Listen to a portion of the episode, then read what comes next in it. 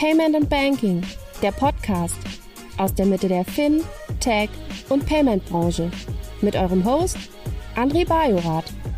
Herzlich willkommen zum ersten Panel auf der Banking Exchange 21 und wir fangen einfach schon mal an. Und Mike hat euch gerade schon mal kurz vorgestellt. Und äh, trotzdem würde ich euch bitten, euch vier, die hier bei mir sind und die fünfte, die jetzt möglicherweise uns auch hört, jedenfalls lächelt sie, ähm, sich mal kurz vorzustellen. Und ich würde einfach Reihe rumgehen und bei Delia anfangen, ähm, euch kurz vorzustellen, mal ganz kurz zu sagen, wer ihr seid, was du machst, ähm, wo kommst du her und möglicherweise auch schon mal so ein, zwei Worte zum Thema, was du eigentlich, was ihr eigentlich unter dem Thema Vertical Banking verstehen würdet. Delia, das Wort ist deins. Super gern, danke.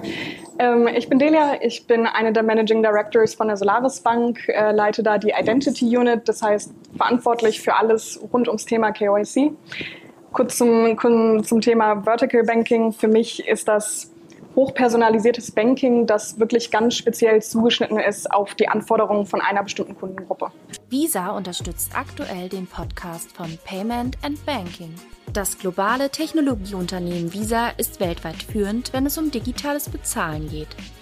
Visas Ziel ist es, die Welt mit dem innovativsten, zuverlässigsten und sichersten Bezahlnetzwerk zu verbinden. Und das in mehr als 200 Ländern und Regionen mit globalen und lokalen Kooperationspartnern. Das VisaNet ist eine offene Plattform für Banken, Fintechs und viele weitere Partner. Hier entwickeln alle gemeinsam die Payment-Innovationen von morgen. Die digitale Geldbörse im Smartphone, aus dem Auto heraus bezahlen im Connected Car oder virtuell unterwegs mit Kryptowährungen? Visa ist mehr als eine Plastikkarte. Visas Anspruch ist es, die besten technologischen Lösungen zu entwickeln, um zu bezahlen und bezahlt zu werden. Für jeden und überall. Danke. Ganz kurz. Andrea, ich übergebe an dich. Danke. Ähm, ja, ich bin Andrea Fernandes. Ich komme aus Costa Rica äh, und habe meine Karriere vor 23 Jahren in Wall Street begonnen bei JP Morgan und habe hab auch ein bisschen Zeit in Consumer Marketing und Online Retail verbracht. Seit zwölf Jahren bin ich nach Deutschland gekommen Uh, zuerst war ich bei der Allianz Global Investors und als letztes bei Liquid als Chief Commercial Officer und vor mehreren Monaten, Anfang des Jahres, habe ich Alice gegründet uh, und Alice ist ein uh, Fintech-Solution für Frauen. wir sind da, Frauen zu unterstützen, ihre Finanzen auf den richtigen Weg zu bringen. Also ein Riesenvertical. Genau. Deswegen, ich habe gehört schon, Vertical können klein oder groß sein. wir sind da für Hälfte äh, von der Welt, ja, genau. Äh, klar würden wir sehr oder mehr fokussiert mit der Zeit sein, aber es ist ein wichtiges Thema für mich und äh, Vertical Banking für mich ist wirklich ähm, die Kundenbedürfnisse zu sehen und dann Produkte entwickeln, das für die Kunden, für, für Kundensegmente ähm, wirklich fokussiert und das wirklich diese Bedürfnisse treffen. Am mhm. Ende des Tages, ähm, Menschen kaufen Gefühle und nicht Produkte. So, welche Gefühle kann ich mit meinen Produkten und für diese Bedürfnisse hinbringen? Das, das, ja. Also ich habe schon zwei Thesen gerade gehört, individualisiert, sehr viel sozusagen Gefühl und, und Bedürfnisbefriedigung. Kommen wir bestimmt gleich nochmal zu. Und ich würde, weil ich habe sie gerade in der Mitte vergessen, zwischen euch äh, kurz äh, noch das Zepter an Ute übergeben, dass du dich auch kurz vorstellen kannst. Ja, hallo André. Ich bin übrigens jetzt bester Freund mit euren Technikern, weil ich höre auch so ein Echo. Aber egal, das kriegen wir hin. Ich bin die Ute, Ute König-Stemmler. Äh, wir machen äh, mit meinem Team bei Visa Europe Continental Europe in der Region äh, Zentraleuropas, Deutschland, Österreich, Schweiz und Holland, betreuen wir das Thema Business Development. Das heißt, wir suchen oder wir sind jeden Tag auf der Suche nach neuen Transaktionen. Also wir suchen neue Segmente, ähm, wir suchen Segmente, die ein bisschen schwach auf der Brust sind mit Transaktionen. Und äh, wir suchen nach neuen Partnern. Deshalb ähm, ist mein Team auch in der Fintech-Community entsprechend unterwegs und connected. Ich selbst habe einen langen Weg von bei Visa hinter mir. Ähm, Marathon reicht nicht mehr. Ich bin inzwischen beim Ultramarathon angelangt und es gab wirklich mal ein Vorleben, da war ich bei Aral im Flottenkartengeschäft. Insofern beschäftigt mich Plastik schon mein Leben lang. Back to the future, kann ich da auch nur sagen für meinen Lebenslauf. Okay, dank dir. Cornelia, ich übergebe an dich. Ähm, Cornelia, ich war bis Ende März Geschäftsführerin und Chief Risk Officer von Findy Connect, die heute eine sehr tolle Finanzierungsrunde announced haben, was mich sehr gefreut hat und war da im Open Banking ähm, ja, Thema spezialisiert auf der Regulatory-Seite im, im Backoffice. Seitdem versuche ich, seit meinem Austritt versuche ich, ähm, eine eigene Fintech-Idee voranzutreiben, auch mit Social Impact, mit meiner großartigen Mitgründerin Barbara Buchalik. Wir reden aber noch nicht öffentlich darüber, was wir genau vorhaben. Deswegen was Mode, ja. dass wir was vorhaben. Und vielleicht hat es was mit Vertical Banking zu tun. Es sprechen Dinge dafür. Ralf, das Ja, gerne. Last but not least, der einzige Mann im Panel. Hey. Das find, der einzige männliche Gast. ähm, Finde ich aber super. Als Kompliment für das, ähm, für das Aussuchen des Panels. Das zeigt, wir brauchen mehr Gründerinnen und Managerinnen, aber offensichtlich sind wir auf einem guten Weg. Ähm, was habe ich die letzten zehn Jahre gemacht? Ähm, eigentlich immer zwei Sachen parallel. Auf der einen Seite war ich als Vorstand in Banken unterwegs, war lange Jahre Vorstand bei der Postbank, ähm, viele Jahre bei der Deutschen Bank Privaten Firmenkunden im Vorstand und jetzt bei der EKB im Vorstand der Bank für Corporates. Parallel dazu habe ich immer auch ähm, ähm, was gemacht, was mir sehr viel Spaß macht, nämlich Startups begleitet, ähm, Sparringspartner für CEOs gewesen. Ob das in Deutschland ähm, war, wo ich einer der ersten äh, war, die dabei waren bei Raisin oder bei Myos oder in der Schweiz, Moneypark oder Pricehubble oder in den USA bei Oxygen oder Extra. Das macht mir sehr viel Spaß und heute macht mir sehr viel Spaß, mal hier zu sein, wieder in Real Life ähm, hier zu sitzen und in so einem schönen Panel. Freue mich dabei zu sein. Ja, vielen Dank. Ich glaube, wir haben echt eine super diverse Runde hier. Also ähm, von Enablern sozusagen äh, bis hin zu Solu- Solutions, die sehr, sehr klar sagt, was sie tun. Du halt ähm, als Unterstützer und auch ähm, ja selber Vorantreiber von Vertical Banking. Ähm, wenn ich so darüber nachgedacht habe, Vertical Banking oder Nischenbanking, ja, dann habe ich so ein bisschen darüber nachgedacht, ist das eigentlich ein alter Hut oder haben wir das eigentlich schon zi- ziemlich lange? Und äh, vielleicht gebe ich mal die Frage an dich, wie, wie siehst du das? Ist das was Neues oder ist es gerade so ganz typisch, wie man es häufiger auch mal erlebt, so alter Wein in neuen Schläuchen, was wir da so unter Nischen, Vertical Banking hören und sehen? Ja. Ich glaube, es ist tatsächlich etwas, was es schon lange gab. Denn ähm, Vertical Banking ist ja, so wie ihr es auch gerade definiert habt, radikaler Fokus auf eine spezifische homogene Kundengruppe. Ähm, das ist ja etwas, was wir eigentlich ähm, mit vielen Banken, die wir in Deutschland haben oder auch ähm, ähm, ähm, Startups, die wir neu haben, schon lange haben. Ja, ob es die ähm, Umweltbank, die Grusser Bank, auch ob es die IKB ist, ähm, die schon seit fast 100 Jahren sich um eine Zielgruppe kümmert.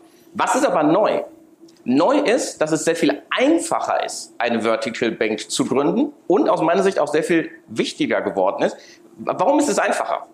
Einfacher ist, ist es, weil es die Technik sehr viel leichter gemacht hat, eine Vertical Bank äh, zu gründen. Und auch das Marketing er, ermöglicht sehr genaue zielgruppenspezifische Ansprache. Das war früher nicht so gut möglich. Das verändert die Situation radikal. Man kann jetzt ähm, sehr einfach vertical gehen.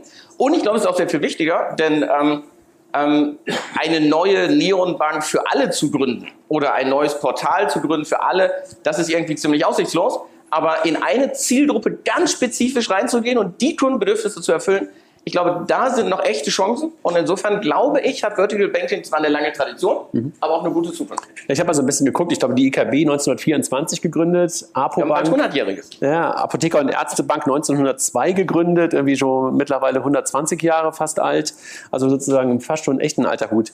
Delia, wenn, wenn du darauf guckst und Ralf hat ja gerade Technologie und Enabling so ein bisschen angesprochen und äh, wahrscheinlich siehst du ja eine ganze Menge an Modellen. Ähm, erstmal so ein bisschen so die Frage, die ich gerne mal hören würde. Hast du ein Lieblingsvertical? Und das zweite, ähm, wo siehst du sozusagen so, wie Verticals entstehen? Ist es so soziodemografisch oder ist es vor allen Dingen industriegetrieben? Äh, also wo siehst du da sozusagen so Cluster, die da entstehen? Lieblingsvertical ist tatsächlich schwer. Ähm, Darfst du ja, glaube ich, auch nicht sagen, ne? wenn du Ja, über Kunden sprichst. Gut, also ich meine, es gibt schon welche, glaube ich, die, äh, die super cool sind und, und auch so in der ersten Neobankenwelle gerade in Deutschland auch mit dabei waren, wie jetzt ein Contest, ein Penta, die halt wirklich sehr speziell auf die Bedürfnisse jetzt bei einem Contest beispielsweise von Freelancern fokussiert waren und eben auch die Leistungen drumherum anbieten. Und ich glaube, das ist ja auch das Spannende an dem Vertical Banking, dass man da eben wirklich ein Ökosystem drumherum bauen kann um die spezifische Zielgruppe. Wenn wir uns jetzt angucken, wie, wie so aktuell die Entwicklungen sind, ich glaube, mein persönliches Lieblingsvertical ist Teenage Banking. Mhm. Ähm, einfach weil ich finde, finanzielle Bildung ist so wichtig. Ähm, und da können wir so viel noch rausholen, sage ich jetzt mal, bei, bei, den, bei den jungen Leuten ähm, und die auch direkt schon darauf vorbereiten, äh, autonom mit Finanzen umzugehen. Auch dass Finanzen tatsächlich meiner Meinung nach State of the Art eigentlich komplett digital ähm, stattfinden sollten. Das heißt, da auch einfach direkt eine Erwartungshaltung in der Kundengruppe erzeugen. Das finde ich ganz gut. Und ähm, ich glaube, auch äh, wenn wir so uns Cluster angucken, ich habe das Gefühl, es wird immer und immer spezifischer werden im Vertical Banking. Also äh, Contest habe ich gerade genannt als wirklich sehr Freelancer fokussiert beispielsweise. Ähm, es gibt mittlerweile auch Fintechs in der UK, ähm, Squire nennt, sich eins davon, die sind wirklich ganz speziell auf Barbershops spezialisiert, also wirklich auf diese eine Kundengruppe, bieten dann noch Terminbuchungen an und Buchhaltung und alles Mögliche. Das heißt, ich habe das Gefühl, es wird immer und immer spezifischer. Ähm, ähm, und ich glaube, das, das werden wir auch in der nächsten Zeit sehen, dass sich da eben diese Cluster um Lebenssituationen wirklich drumherum bilden. Also sozusagen das, das Ökosystem komplett betrachtet und Banking sozusagen nur als, äh, nur als einen Teil davon, ja, sozusagen. Ja? ja, und ich glaube, da verschwimmen die Grenzen auch leicht tatsächlich dann auch mit Embedded Finance irgendwann, mhm. weil das natürlich sehr stark ineinander greift an irgendeiner Stelle. Okay. Ja. Andrea, wir haben gerade schon ein bisschen darüber gesprochen, dass ihr auf eine super große, ähm, ein super großes Vertical geht ähm, bei, bei Frauen. Ist das für dich eigentlich äh, ein Vertical oder ist ist das, also wie, wie definierst du das? Ist das eins? Ja, ich denke, es ist schon ein Vertical, weil wir auf eine Gruppe, obwohl das 50 Prozent von Menschen sind, mhm. äh, das soweit nicht so die, äh, ihre Bedürfnisse oder dass sie noch nicht ihr Needs so äh, wirklich ähm, äh, dass die Finanzdienstleistung haben, die die Needs, die wirklich bedient. Mhm. So von daher glaube ich, dass es ähm, mehrere Möglichkeiten gibt, wie können wir die Frauen zu ihren finanziellen äh, Ziele bringen oder auch die äh, Finanzwissen bringen, dass sie lernen, was ist ein finanzielles Ziel, wofür muss ich investieren, etc. Es gibt in die Frauengruppe schon eine große oder mehrere Gaps und wir wissen, diese Gaps kommen auch das Pay Gap und äh, auch Career Gap und Investitionsgap. Hm. Von daher, die Frauen am Ende des Lebens haben weniger Geld einfach für die Rente. Äh, in Deutschland, ich glaube, das ist 63 Prozent der Frauen bekommen weniger als 900 Euro in die Rente. Äh, es ist super wichtig, dass wir das ändern. Jetzt sind wir fokussiert, unsere Zielgruppe sind äh, 25, Frauen mit 25 bis 49 ungefähr Jahre alt. Aber ja, klar, wir sind ganz am Anfang. Wir haben die Firma im Januar gegründet und wir wollen jetzt wirklich diese Gruppe, wir haben in diesem Segment unterschiedliche kleinere Segmente und wir bringen jetzt unsere MVP voran äh, in die dritte Quartal zu gucken, okay, wie reagieren die unterschiedlichen Gruppen zu unserem Produkt und ich glaube, ja, ich glaube, die Bedürfnisse sind da. Und, und, und, ihr sagt sozusagen, momentan ist eure Riesennische, also sozusagen, es fängt an bei Frauen, aber dann geht es runter ja. sozusagen aufs Alter. Genau. Und dann geht ihr momentan auch, das, äh, wie ich dich verstanden habe im Vorgespräch, ja erstmal auf das Thema Investments. Äh, und das genau. ist sozusagen auch euer, euer, erstes, euer erster Use Case, ja? Ja, für mich Investments, ähm, so wie äh, es, äh, Ralph schon gesagt hat, die Investmentwelt hat sich wirklich sehr verändert über die letzten Jahre. Als ich meine Karriere begann äh, bei JP Morgan, es gab keine ETFs wirklich. No? Und ETFs sind so, ist, ist fast wie ein Consumer Product. No? Mhm. Ich sage immer, wir bauen ein Consumer Fintech Brand. Mhm. Warum? Weil, warum soll jede Frau ein ETF nicht haben?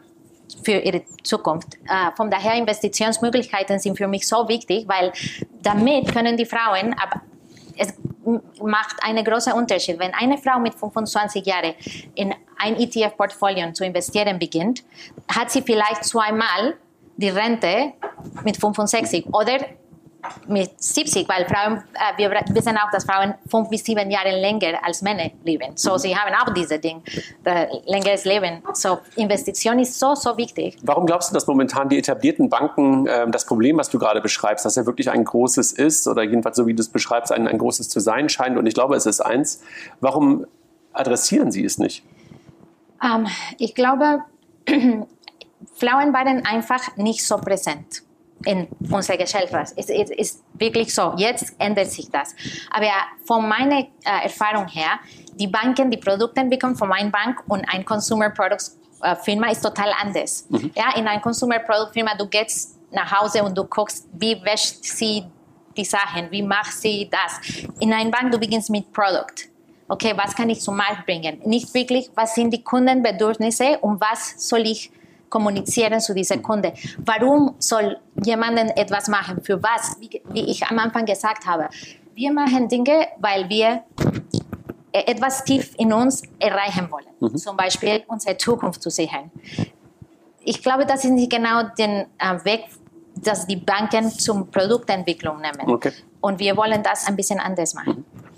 Ralf, wenn ich auf deinen Lebenslauf gucke, ne, also du hast das sozusagen irgendwie in der DNA, das Thema Vertical Banking. Ne? Also du hast das äh, bei, der, bei, der, bei der Postbank äh, mit First ja vorangetrieben, also sozusagen für das Thema Small Medium Businesses. Ähm, du hast gerade schon darüber gesprochen, die, die Investments in Oxygen, Monetide, ähm, äh, Quinn, glaube ich, ist, ist der Name, äh, jetzt bei der IKB.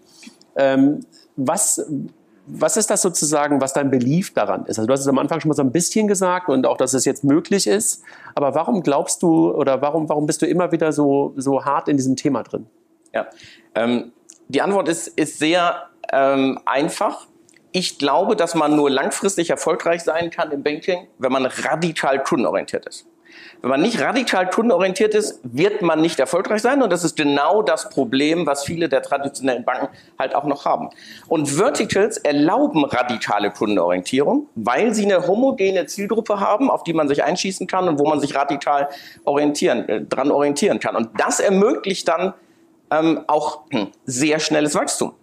Du hast Oxygen ähm, äh, gesagt, kennt vielleicht nicht jeder, ist San Francisco eine, eine Neobank für Influencer. Nur für Influencer. Vor zwölf Monaten gestartet, mittlerweile mehrere hunderttausend Kunden. Ähm, Quinn in Deutschland, ähm, ETF-Investing, aber nicht so in der alten Welt, so nach dem Motto, wie ähm, ähm, ich tue in einen Testvergleich, was ist der beste ETF für mich? So bin ich da früher dran, so gehe ich da heute dran. Das ist meine, äh, ist es meine Generation. Die neue Generation geht anders da dran. Die sagt, wo hast du denn investiert? Ähm, und die scheren ihr Portfolio. Das heißt, ein soziales Netzwerk für Investoren geht total steil, 50.000 Kunden in acht oder neun Monaten. Ähm, ich glaube, da der, der, der Kernschlüssel liegt in radikaler Kundenorientierung und das machen wir bei der IKB auch. Wir sind fokussiert auf Corporates. Auf größere Corporates ab 250 Millionen, 200 Millionen. Da können wir uns radikal an den Kundenbedürfnissen ausrichten. Das macht uns seit jetzt fast 100 Jahren sehr erfolgreich und hat uns ähm, jetzt auch eine, verschafft uns eine sehr gesunde Ausgangsbasis mit einer Cross-Income-Ratio von 55 Prozent. Das kann man nicht machen, wenn man auf zu vielen Hochzeiten unterwegs ist. Wir wollen lieber eine Kundengruppe uns daran orientieren. Und das sind immer die Situationen, die ich mir raussuche, weil ich einfach glaube, da ist es am Ende am erfolgreichsten. Ist das das Ende der Universalbank? Ähm, ich glaube, eine Universalbank ist dann erfolgreich, wenn sie in den Einzelsegmenten unternehmerisch unterwegs ist und sich radikal am Kunden orientiert. Mhm. Ansonsten ist es das Ende der Universalbank, ja. Okay. Äh, müssen wir noch mal drüber. Haben wir noch mal ein eigenes Panel für, glaube ich. Cornelia, du hast ja ähm, gerade gesagt, du hast lange Zeit bei Figo, da haben wir ja gemeinsam auch gearbeitet, bei FinLeap Connect, ähm, wahrscheinlich auch relativ viele Verticals gesehen. Ist Technik oder welche Rolle, glaubst du, spielt Technik in so einem ganzen Spiel? Ja auch von Ralf und Delia schon angerissen worden, ist auf jeden Fall Enabler. Und ich glaube, gerade wenn man auf eine Nische abzielt, zum Beispiel im deutschen Markt vielleicht ein kleineres Segment anspricht, kann man natürlich, wenn man auf Expansion setzt von Anfang an, weil man eben digital unterwegs ist, ähm, auch einen großen Markt daraus machen. Ne? Mhm. Ich glaube, das ist, das ist da nochmal viel klarer als allgemein bei digitalen äh, Geschäftsmodellen. Und ähm, wenn wir gerade auf das Thema Open Banking gucken, jeder, der sich mal mit der Analyse von Kontodaten, die sind unstrukturiert beschäftigt hat, weiß eben auch, wie schwierig das ist, eine gute zum Beispiel Ausgabenkategorisierung zu bauen. Und wenn man sich da auch auf eine Nische fokussieren kann und auf bestimmte Ausgaben, Einnahmen, die eine bestimmte Nische betreffen, zum Beispiel, ähm, wird natürlich. Also den Barbershop zum Beispiel. Den ja. Barbershop als Beispiel. ähm, kann man das natürlich auch technisch so in Feinheiten äh, tun, dass es tatsächlich Erleichterungen auch gibt und auch in der Digitalisierung nochmal einen ganz anderen Schwung Ne?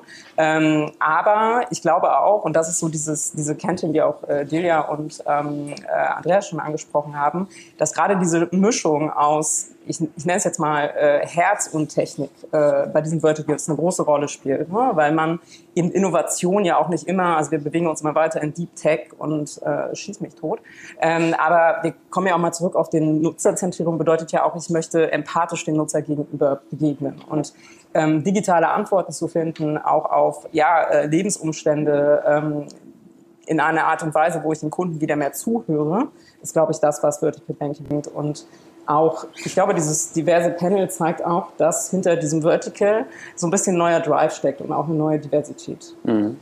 Ute, jetzt seid ihr ja ein, ein, ein weltweiter Dienstleister und ähm, wenn du über, über, das Thema Vertical Banking nachdenkst, ist das etwas Nationales oder ist das ein weltweiter Trend? Du hast gerade ja von San Francisco, von Oxygen gesprochen, äh, aber Ute, seht ihr, seht ihr als Visa ja. das als weltweiten Trend momentan kommen? Ja, auf jeden Fall. Und da gibt es auch äh, genügend Beispiele dafür. Ähm, Erstmal gibt es eine lange Geschichte im Bankenbereich, in der ganzen Banking-Community, ähm, auch international zum Bereich Vertical Banking. Und zwar ganz speziell, wenn ich äh, das Vertical nach einer Demografie wähle, ja. Ähm, was die Bank of America ist zum Beispiel, die ist entstanden über X von äh, Fusionen und Mergers.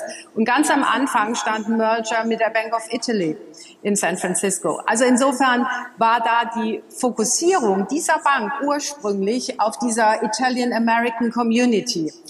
Das findet man heute, also in der heutigen Welt, zum Beispiel bei Credit Verso. Das ist ähm, eine App in, auch in USA, die sich auf das Hispanic-Segment ähm, fokussiert und deren, ich würde mal sagen, USP, deren besondere Besonderheit ist, ein bilinguales Tool, ja, also wo ich permanent zwischen Spanisch und Englisch hin und her switchen kann. Ähm, wenn ich mir das Thema Black-Owned Banks angucke, die erste wirkliche Bank, die da nennenswert auf den Plan getreten ist, das war im Jahr 1888. Ja. Ähm, heute gibt es von den Black-Owned Bank immer noch äh, 20, die in den USA aktiv sind, mit einer ganz klaren äh, Zielgruppe. Und äh, das haben wir aber auch wiederum in der neuen Welt abgebildet mit zum Beispiel Tenth. Das ist eine App, ähm, die das Thema ähm, äh, Wealth Management, Banking eben speziell für die für die ähm, äh, Colored People eben entsprechend aufsetzt. Squire haben wir schon gehört. Das ist so eine Extremform, eine Extremform äh, von äh, Bedienen von Nischen. Aber warum nicht? Äh, das Produkt ist immer so gut, so gut wie die Identität der Zielgruppe definiert ist, auf der einen Seite und natürlich auf der anderen Seite, wie gut diese maßgeschneiderte Lösung ist. Und wenn das, wenn der Fit da ist, ähm, dann kann ich diese Lösung nicht nur, wie Ralf vollkommen richtig sagt, eben komplett marketingtechnisch bespielen und effizient bespielen, sondern ich kann dann auch mein Geschäftsmodell erweitern und cross-sellen. Ja, ich muss nur diesen, wir sagen immer so schön, diesen Painpoint finden. Und da gibt's ganz, ganz viele ähm, unterschiedliche Ansätze auch. Die Square Cash App zum Beispiel, die ist gemacht worden für Amerikaner ohne Konto. Es gibt 14 Millionen Amerikaner, die haben kein Konto. Was machen die, wenn die Regierung 1200 US-Dollar ähm, Stimulus-Check ähm, ausgeben möchte, aber du hast keine Kontoverbindung.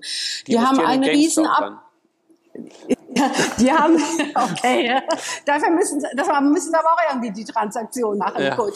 Also auf jeden Fall war das zum Beispiel mit dieser Square Cash App, die genau auf diese Zielgruppe ging, ähm, war eine super Möglichkeit, ähm, hier ein Uptake und Kunden zu generieren. Ähm, Teens, Teenager, eben was Delia eben gesagt hat, auch Riesenthema für USA mit Current und aber auch in Indien, SME. SME ist, glaube ich, so ein ganz klassisches Vertical, was du auch international überall siehst haben wir Razorpay in Indien, die sich eben äh, zum, zum Auftrag gemacht haben, hier SMEs entsprechend zu bedienen. Ähm, und dann um deine Gamer auch nochmal ins Spiel zu bringen. Ähm, es gibt in der Tat äh, eine, eine App für Gamers, ähm, die Ray, heißt Razer und ist vor allen Dingen in Singapur und auch in den USA aktiv. Also, lange Rede, kurzer Sinn, ja, international und äh, ja, es ist so ein bisschen ähm, alter Wein in neuen Schläuchen, aber das macht ja nichts, solange der Wein schmeckt. Delia, ihr seid ja sozusagen, das haben wir gerade schon gesagt, so ein bisschen der Enabler. Wenn wir über das Thema Nische sprechen, über das Thema Vertical sprechen, wie groß muss ein Vertical sein aus deiner Perspektive, dass, es, dass ihr sozusagen daran geht? Also wie, wie, weil letztendlich ähm, muss es ja irgendwann auch ein Stück weit skalieren. Gibt es da irgendwie so eine Mindestgröße, dass du sagst, keine Ahnung, äh, das muss irgendwie mehrere 10.000, 100.000 Millionen Kunden als Potenzial haben, damit es Spaß macht? Ich glaube, so so kann man das nicht pauschalisieren oder sollte man auch nicht. Ähm, ich glaube, und das haben wir ja auch gerade schon angesprochen, Vertical Banking ist ja so spannend, weil man auf eine bestimmte Kundengruppe, auf eine bestimmte Lebenssituation irgendwie zugeht. Und ähm, ich persönlich denke auch, dass je zugeschnittener und individualisierter das Produkt ist und auch die Zusatzservices, die man da hat, desto Zahlung, also desto höher ist ja auch die Zahlungsbereitschaft der, der Endkunden am Ende. Ähm, also ich habe mit Sicherheit eine große Zahlungsbereitschaft, irgendwie eine App von, äh, von Andrea zu nutzen, weil ich das Gefühl habe, sie kann ganz genau ähm, die, die Needs abdecken, die ich auch habe.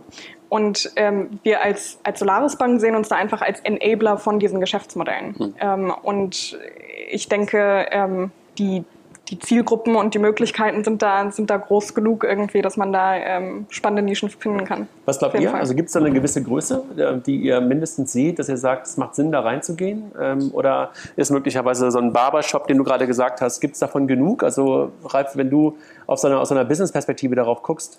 Ja, ich... Ähm also ich glaube, ich würde natürlich danach schauen, ob es eine, eine, eine Mindestgröße hat, damit sich die, die Fixkosten irgendwie mhm. amortisieren. Aber ansonsten würde ich eigentlich eher darauf schauen, ähm, ist die Zielgruppe, die ich anspreche, homogen, dass sie wirklich homogene Bedürfnisse hat? Ist sie mit einer eigenen Identität versehen? Mhm. Ist sie irgendwie, versteht sie sich als Identität und ist darüber ansprechbar? Gibt es also sozusagen, ist sie marketingmäßig erreichbar? und hat sie eigentlich auch optimalerweise etwas andere Kundenbedürfnisse als die anderen, sodass ich sie nicht nur individuell ansprechen kann, sondern auch individuell zuschneiden kann, die Bedürfnisse. Wenn das gegeben ist, dann bin ich sehr bullish. Also eine homogene sozusagen, einigermaßen homogene Gruppe an, genau. an, an, Menschen mit, mit gleichen Bedürfnissen, ja? Genau. Und dann muss ich sagen, ähm, es gibt viele Trends und ich will jetzt nicht sagen, das ist der, der dominante Trend, mit Sicherheit nicht. Plattform-Banking ist, glaube ich, definitiv äh, ähnlich dominant, im, ähm, Embedded ähm, auch, aber wenn ich in mein Portfolio schaue, ist jetzt nicht statistisch, sind nur 20, 22 ähm, Beteiligungen drin, aber die Verticals sind die erfolgreichsten mhm. im ganzen Portfolio. Und ist das, was du, was, was Delia vorhin schon sagte, siehst du das auch, dass ähm, mit Vertical auch meistens das Thema Open Banking und Embedded mit einhergeht? Also spielt das sozusagen zusammen? Das ist am Anfang so kurz gesagt, dass Technologie wichtig ist. Also ist das immer ein, äh, ein, ein Teil davon? Ähm, Nein, glaube ich nicht, aber mhm. es ermöglicht das einfach. Mhm. Es ermöglicht das, aber es ist nicht immer. Viele sind starten von ganz vorne, gehen bis ganz hinten, machen mhm. alles selber. Aber ähm, ähm, Open Banking ermöglicht es einfach, auch die APIs, die wir haben, PSD2, mhm. ermöglicht einfach sehr viel einfacher das Zusammenstöpseln und deshalb ähm, erleben wir ja auch, dass, dass Banken ähm, in ihre Einzelteile zerlegt werden. Mhm. Ähm, weil wir diese, diese Möglichkeit haben. Und das ermöglicht es natürlich auch sehr viel einfacher, plötzlich solche Dinger zu bauen. Mhm. Cornelia, du hast gerade auch Luft geholt, deshalb ähm, sah jedenfalls gerade so aus. Könnte äh, Luft holen solltest du auch. Gelegen, Luft, ja. Luft holen solltest du auch, aber möglicherweise auch Luft geholt, um was zu sagen.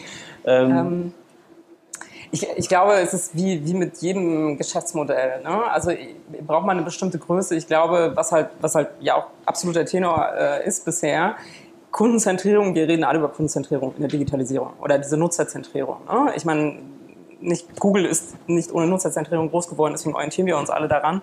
Und ähm, es ist halt, wenn ich mich auf eine bestimmte Gruppe konzentrieren kann, kann ich dieses Thema, wenn ich das hinkriege, eine Nutzerzentrierung zu leben für eine bestimmte Gruppe, habe ich halt einen extremen Wettbewerbsvorteil. Das heißt, ich habe auch die Möglichkeit, vielleicht Menschen aus ihren klassischen Universalbanken eben äh, zu holen. Und deswegen kann die Nische, klar, aber dann kommt wieder das Thema Expansion ins Spiel. Ne? Je nach Größe kann es eben auch dann mhm. schneller expandieren.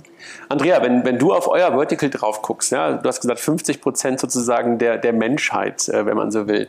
Ähm, glaubst du, dass das ein lokales Thema ist oder glaubst du, dass ihr dazu in der Lage sein werdet, könnt, äh, so etwas auch global auszurollen? Weil wir was wir momentan ja immer sehen, dass diese, dass diese Verticals ja eigentlich dann auch wieder lokal funktionieren. Ja, ich glaube, für mich das Problem ist global. Von daher die Frage ist, können wir eine globale Lösung mhm. äh, aufbauen? Und das hängt ab ein bisschen von Regulatorik an, ein, ein, Teil davon, weil ich glaube, es gibt unterschiedliche, in Europa ist alles ein bisschen so ähm, mehr normalisiert von Regulation her und deswegen wollen wir das machen zuerst. Äh, aber ja, ich komme auch von den andere Seite der Welt. Und da ist ein bisschen schwieriger, so von Regulation her, die Produkte so wie hier oder in den USA zu bekommen. Aber man sieht auch in Brasilien, wie dieser Fintech-Bereich ähm, sich entwickelt. Von daher glaube ich, es gibt eine große Möglichkeit für globale Banken oder globale Verticals. Und ähm, ja, und äh, so ich glaube, man kann das machen und ich fokussiere mich, wenn ich denke, wie baue ich diese Firma auf, an diese, so, zuerst so Europa und dann mhm. globale Möglichkeiten. Ähm, weil am Ende des Tages, wie Ralf gesagt hat, jetzt über, die letzten Jahre haben sich diese unterschiedlichen Teile von Technologie entwickelt, so Payments und Investmentsmöglichkeiten und so weiter. Wie können wir in jedem Land oder in jeder Region das zusammenbringen? Mhm. Das ist die Frage. No? Und es kann sein, dass sie lokale Provider sind oder globale Provider sind. Ute, ihr, ihr, macht das Ganze ja weltweit und äh, wenn du darauf guckst, du hast gerade ja viele Beispiele genannt, die aber dann auch meistens irgendwo lokal waren. Siehst du einen Trend, dass da etwas Globales entstehen kann? Also seht ihr einen Player, der momentan so einen Footprint hat, der über, ähm, keine Ahnung, eine, eine gewisse Region hinausgeht? Naja, gut, ähm, wenn wir uns mal Revolut angucken, die sind schon längst aus UK ausgetreten und sind hier in Europa sehr stark und intensiv unterwegs. Also das gibt's schon. Ähm, aber natürlich ist die technische Anforderung, die Regulatorik, das sind Themen, dann funktionieren Geschäftsmodelle auch nicht immer identisch, ja, in allen Märkten. Ähm, die Kunden sind auch nicht immer identisch. Ähm, die Mentalität ist eine andere, die Kultur. Ich meine, wir kennen das aus ganz traditionellen Industrien, ja, der Autoindustrie. Wie oft wurden schon Autos irgendwo auf den Markt gebracht, die nur aufgrund des Namens, weil man sich nicht genug, genug Gedanken über den Namen gemacht hat, wie diesen Lada Nova, der halt in Spanien Novak geht gar nicht heißt, ähm, das hat einfach nicht funktioniert. Ja? Und äh, das ist bei Banken und Banking-Produkten, glaube ich, sehr, sehr ähnlich die Herausforderung. Und gerade wenn ich sehr, sehr, sehr tief gehe und äh, oder die das Profil sehr, äh, sehr eng und spitz mache, äh, dann muss es natürlich auch genau darauf passen. Und das ist eine große Herausforderung. Ja, mhm. weil ich weiß nicht, wenn ich Cashflow Management mache für Handwerker, ob die ob die Ansprüche, die wir hier haben, vielleicht schon andere sind in Südeuropa oder noch ganz andere in einem anderen Kontinent. Das ist eine große Herausforderung. Okay, verstanden. Also sozusagen, es beginnt meistens irgendwo in einer Region, ist ja meistens auch klar. Also du hast ja auch über MVP gesprochen äh, und geht möglicherweise dann weiter hinaus. Genau. Ich würde gerne in den letzten fünf Minuten mit euch noch mal kurz über das Thema Monetarisierung äh, sprechen. Und wir haben das ja auch schon ein bisschen angerissen. Du hast es angerissen, dass man Ökosysteme ähm, drumherum aufbauen kann. Du hast es auch an, angerissen, ähm, Ralf. Cornelia, die, die Frage erstmal an dich. Was glaubst du, kann man besser monetarisieren? Also eher in der Tiefe, also dass du sozusagen das Vertical ganz, ganz tief äh, bearbeitest? Oder muss man irgendwann wieder in die Breite gehen und sozusagen fast in Richtung Universalbankangebot gehen? Also wo glaubst du, ist die bessere Monetarisierung? Ähm, am Bedürfnis des Nutzers. Ne? Und wenn ich das eben schaffe, auf meine zugeschnittene, auf meine zugeschnittene Nutzergruppe Bedürfnisse zu wecken, dann ist eben die Zahlungsbereitschaft höher. Das haben wir, mhm. haben wir ja auch schon gehört. Und ich glaube, ich habe eben einfach auch die Möglichkeit, wenn ich mich mit diesem radikalen Kundenfokus äh, konzentriere, diese Bedürfnisse auch zu entdecken, die vielleicht in einer Universalbank oder in einem horizontalen Modell einfach untergehen. Und ähm, die Breite kommt dann eher, glaube ich, über die verschiedenen Produkte und diese ja, Ökosysteme der Produkte, die ich aufbauen kann, ähm, als jetzt, dass ich mich verbreitern muss äh, oder dass ich mein Vertical verbreitern muss. Ich glaube eher dann die Produkte, die ich bringe, kann ich zum Beispiel als Einmalpreis äh, dazu tun, ähm, als jetzt immer dieses klassische Freemium- um Premium-Modell zu fahren als Beispiel. Ne? Sondern ähm, ich habe vielleicht einmal Bedürfnisse, ähm, die ich dann auch entsprechend bepreisen kann und nur einmal ähm, in Rechnung stelle und ähnliche. Ralf, wenn du auf das Portfolio guckst von dir, auf diese Verticals, äh, die, du, äh, die da sind, sind das Free-Modelle oder sind die äh, in der Regel irgendwo auch Preis, direkt am, am Basisangebot Preis dran? In der Regel keine freien Modelle, weil die, die Erfahrung zeigt, wenn etwas wirklich radikal am Kunden orientiert ist, ist er auch bereit dafür zu bezahlen. Mhm. Ja, die, diese Modelle sind häufig die profitabelsten, abgesehen vom Plattformbanking. Das ist das profitabelste von allem, aber ähm, ich glaube nicht, dass man die frei ähm, rausgeben muss, auch nicht sollte, weil was, was einen Wert hat, ähm, ähm kann man auch, ähm, ähm, da kann man auch einen Preis draufsetzen. Mhm. Seht, ihr das, seht ihr das auch so, also dass ihr in diese Richtung gerade geht? Also wenn du auf euer Portfolio drauf guckst, weil ich meine, überleg mal so vor, keine Ahnung, fünf, sechs Jahren, als Fintech losging, da war das ja erstmal alles sozusagen immer for free. Also ist da so ein Shift bei euch auch zu sehen? Ja, würde ich, würde ich schon sagen. Und ich habe auch das Gefühl, dass eben die, die Verticals immer spezifischer werden. Also wir, ich, ich, so ein Contest beispielsweise ist so ein bisschen Vertical der ersten, der ersten mhm. Stunde, dann kam Tomorrow mit einem sehr klaren grünen ähm, Fokus drauf. Jetzt kommen Apps wie, wie Alice und ähnliches. Also ich sehe schon, dass es immer und immer spezifischer wird und ähm, meine, meine Wahrnehmung ist auch, dass die Kunden dafür immer bereiter werden, dann eben auch ähm, dementsprechend zu zahlen. Ja. Wenn ihr jetzt rausgeht, also ist es bei euch ein Free-Account oder, oder ist es auch erstmal oder ist es sofort mit einem Preisschild versehen? Nee, zuerst ist, äh, wird so mehr Finanzwissen sein und so sehr offen. Äh, mit der Zeit wird das anders sein. Ähm, aber ich glaube, ähm, man muss auch zum Beispiel hier in Deutschland diese, so diese Kundenfokussierung. Wir haben Liquid, das ist ein gutes Beispiel. Das ist sehr fokussiert mhm. äh, auf Affluent Investors und da hast du eine sehr, du gehst sehr tief. Uh, aber du hast alle diese Möglichkeiten. Mit der Zeit haben sie auch die unterschiedlichen Investitionsmöglichkeiten für die Kunden entwickelt. Von daher denke ich, diese, diese spezifische Fokussierung bringt uh, ja, Value für die Konsumenten okay. dafür. Mike, du hast mir gerade gezeigt, wir haben irgendwie noch wie viele Minuten? Zwei? Zwei, drei Minuten haben wir noch. Zwei, drei Minuten haben wir noch. Okay. Für Fragen in die Runde? Die haben wir noch top. Okay, alles klar. Also deshalb, ich musste gerade, der, der, der erste Panelist lernt noch sozusagen, wieder mit Menschen umzugehen im Raum und äh, hat, ich habe auch keine harte Zeit hier irgendwo zu sehen. Ähm, also ich habe sozusagen gerade eine ganze Menge von euch mitgenommen. Also ich finde das irgendwie echt wirklich ganz interessant, weil jetzt fünfte Banking Exchange und wir haben noch nie über das Thema Vertical Banking gesprochen. Ähm, ist das so etwas, ähm, was so unter dem Radar groß geworden ist? Also nochmal die Frage auch an dich, Ralf. Oder ist das wirklich schon, klar, wir haben gesagt, es ist eigentlich alter Wein in neuen Schläuchen. Aber ist es gerade so ein Hype-Thema, was wir, was wir da gerade sehen? Ja, ich glaube, je nachdem, wie man es definiert, wenn man es nur über Zielgruppen definiert, ähm, dann ist das, glaube ich, wirklich, also Zielgruppen ähm, im Sinne von ähm, Nutzergruppen, dann ist das, glaube ich, schon etwas, was ähm, eher in den letzten Jahren neu gekommen ist, gerade dadurch, dass man sie auch besser lokalisieren kann und besser ansprechen kann. Ansonsten, wenn man es so breit definiert, im Sinne von, von Produktfokussierung, dann ist das etwas, was wir ja schon seit sehr, sehr vielen Jahren sehen. Ich meine, ähm, wie ist die ING DIBA in den Markt reingegangen mit dem Tagesgeld und hat dann äh, immer weiter draufgestockt? Wie ist Weltsparen reingegangen in den Markt ähm, nur mit einem ähm, Festgeld und hat dann investiert hinzugefügt mhm. und so weiter? Ähm, ähm, ich glaube, es ist einfach ein, ein, ein altes und gutes Gut, sich zu fokussieren auf die Kundenbedürfnisse und überhaupt Fokus in seinem Geschäftsfeld zu haben. Wir sehen das bei der IKB auch.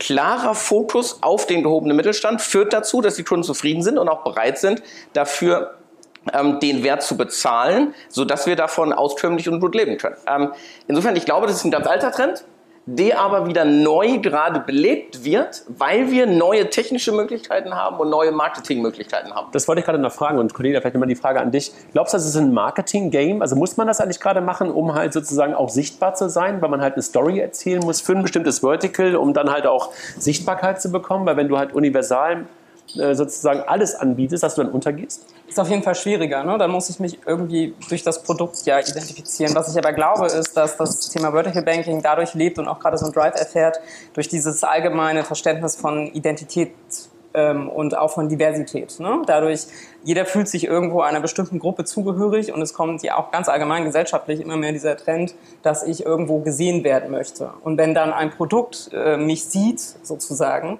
dann äh, wird das eben befördert. Und dadurch kommt, glaube ich, automatisch dann der Trend wiederum ähm, in der Wirtschaft, dass, äh, dass Verticals entstehen und ähm, ja auch der Erfolg äh, dieser Produkte. Ich glaube, es ist ein allgemeiner gesellschaftlicher Trend. Also bekomme ich meine Radfahrerbank irgendwann dann Mit irgendwann, Sicherheit. Ja? Okay. Ja. Komoot ist sehr erfolgreich. wahrscheinlich auch bald. Komoot wird wahrscheinlich bald Embedded Banking haben. Ja, Strava möglicherweise dann, dann, dann, dann eher. Ich äh, würde dann einfach mal wirklich die, die Runde eröffnen für, für Fragen in die Runde. Und erstmal ähm, von meiner Seite danke euch ähm, für, diese, für diese Runde. Ute, dir sozusagen, ich weiß gar nicht wohin, ob du, wo, wo du sitzt. Äh, der Rest ist ja tollerweise wirklich hier vor Ort. Also danke euch erstmal. Mike, wir geben mal Fragen in die Runde. Genau, wir haben in der Tat, ich komme mal ein bisschen nach vorne und versuche mich am Rand aufzuhalten. Ähm, in unseren digitalen Kanälen äh, äh Hinweise bekommen, sagt die liebe Aktenzeichen XY.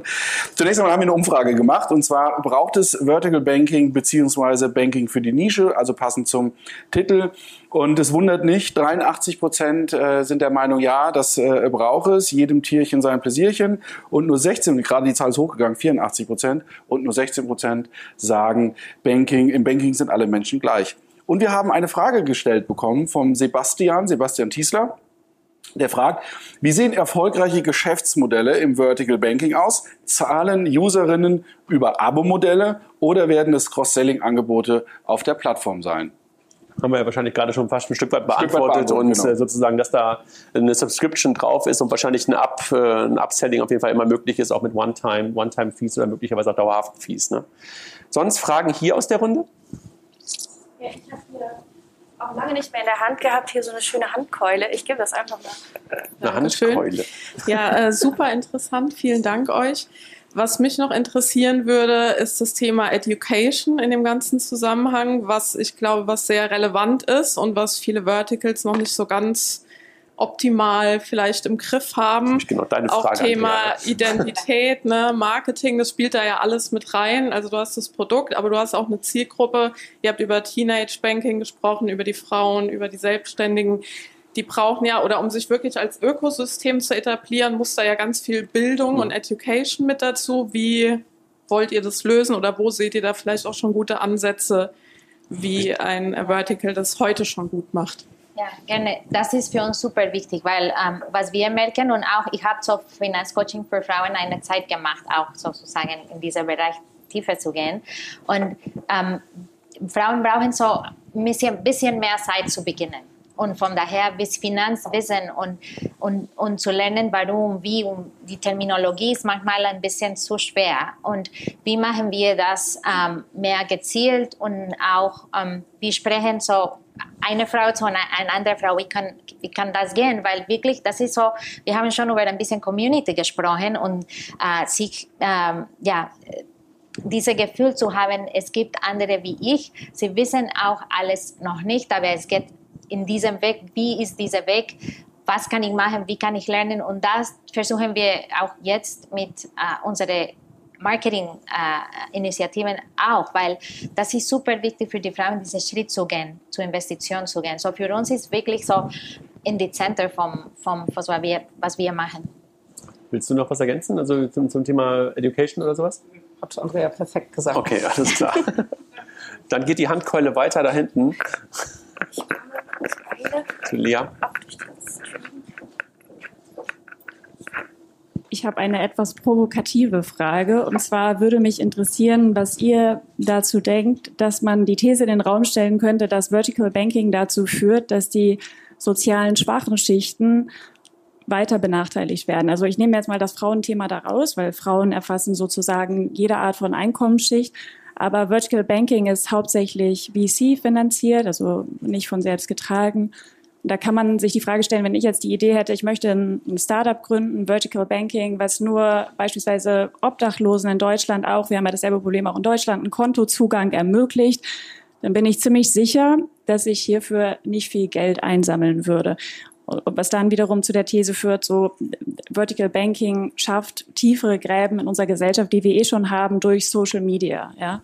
Also das wäre meine eine Frage. Und die andere Frage ist, jetzt während Corona konnte man deutlich sehen, dass so universelle Plattformmodelle wie beispielsweise Amazon, also dein Begriff Amazonisierung, großen Vorlauf oder Zulauf bekommen haben. Die Zahlen sind mega. Äh, und Amazon zeichnet sich dadurch aus, dass ich dann nur auf diese Seite gehen muss und ich kann alles kaufen. Vogelfutter, Bananen, äh, wahrscheinlich zukünftig auch Bitcoins. Wenn wir jetzt aber hier uns in Deutschland in der Diskussion also verstecken, sage ich jetzt mal, dass wir aufs Vertical Banking gehen, da auch meine Frage. Und deswegen ist die Solaris Bank hier ein gutes Beispiel, weil die zentralisiert ja in gewisser Weise und ist Enabler für Vertical Banking und macht das Ganze so ein bisschen wirtschaftlicher, aber wie er dazu steht, also äh, wie, wie, wie ähm, beschützt man sich als Vertical Banker vor der riesigen Plattform, die es dann aber schafft, auch einzelne ähm, Kundenbedürfnisse äh, zu erfüllen, aber eben mit, mit einer Plattform. Weil wenn ich mir vorstelle, jetzt noch ein Beispiel, also als Ehepartner, ja, bin ich halt vielleicht eine andere Vertical Banking Gruppe als mein Mann, weil ich eine Frau bin. Aber mich würde es vielleicht trotzdem nerven, wenn wir jetzt alle unterschiedliche Apps auf unserem Telefon nutzen, um unser Banking zu betreiben. Also das ist vielleicht auch ein praktisches Beispiel gegen Vertical Banking, dass man ja immer noch eine Familie ist und dann hat meine Kinder haben dann noch ein Child Vertical und alles ist irgendwie mit, mit 87.000 Passwörtern versehen und läuft alles anders und der Nutzer will ja eine einfache Lösung. Also deswegen ist vielleicht auch die Familie ein gutes Beispiel. Ja. Wer will die erste Frage nehmen? Ähm, also zum einen, ich glaube, es gibt auch schon eine Bank für Eltern. Also da werdet ihr dann gemeinsam.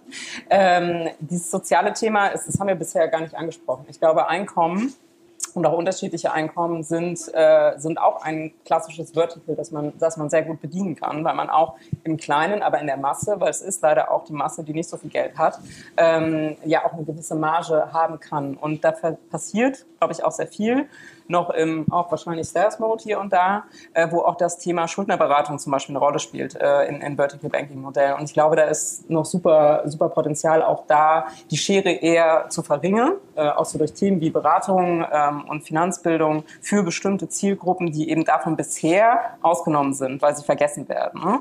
Ähm, als jetzt zu sagen, die Schere wird noch größer, das würde ich nicht sehen. Ich glaube, das ist so das, was man sieht, wenn man eben sich nur bei Instagram die Werbung anschaut.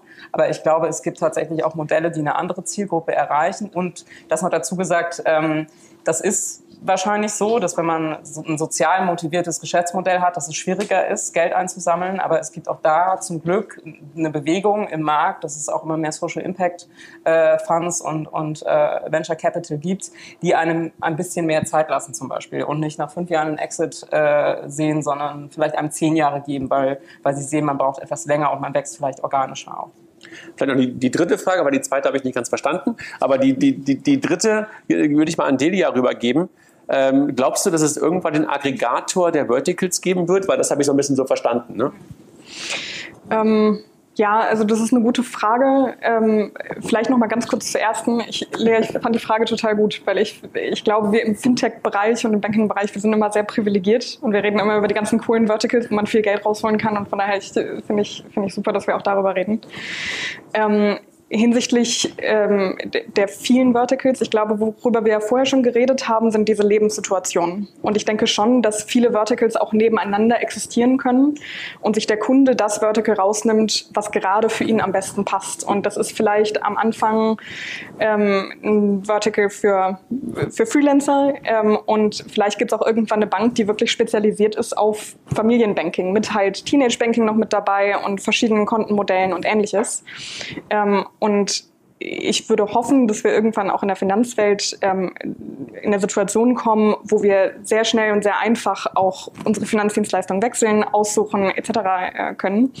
Und von daher, ich glaube, das kann koexistieren, ähm, so dass man für sich als Kunden in seiner bestimmten äh, Lebenssituation einfach immer die beste ja, Kundenerfahrung auswählen kann. Ich glaube, wir haben es auch schon ein bisschen gemerkt in den letzten Jahren. Diese Kontowechselservices, die automatischen, haben ja schon dazu geführt, dass es irgendwie auch leichter geworden ist, auf jeden Fall in, in bestimmten Verticals im Retail von einem äh, Vertical, von einer Lebenssituation, lass mich mal das Beispiel oder den Begriff benutzen, von einer anderen, äh, von der einen in die andere reinzukommen. So, wir müssen aufhören. Es war super spannend mit euch. Ich danke euch sehr für diese Runde, ähm, dass wir das jetzt hier gemeinsam eröffnen konnten. Habe mich sehr gefreut, euch alle persönlich hier zu sehen. Sorry, Ute, ähm, auch dich sozusagen virtuell zu sehen, aber euch alle hier zu haben.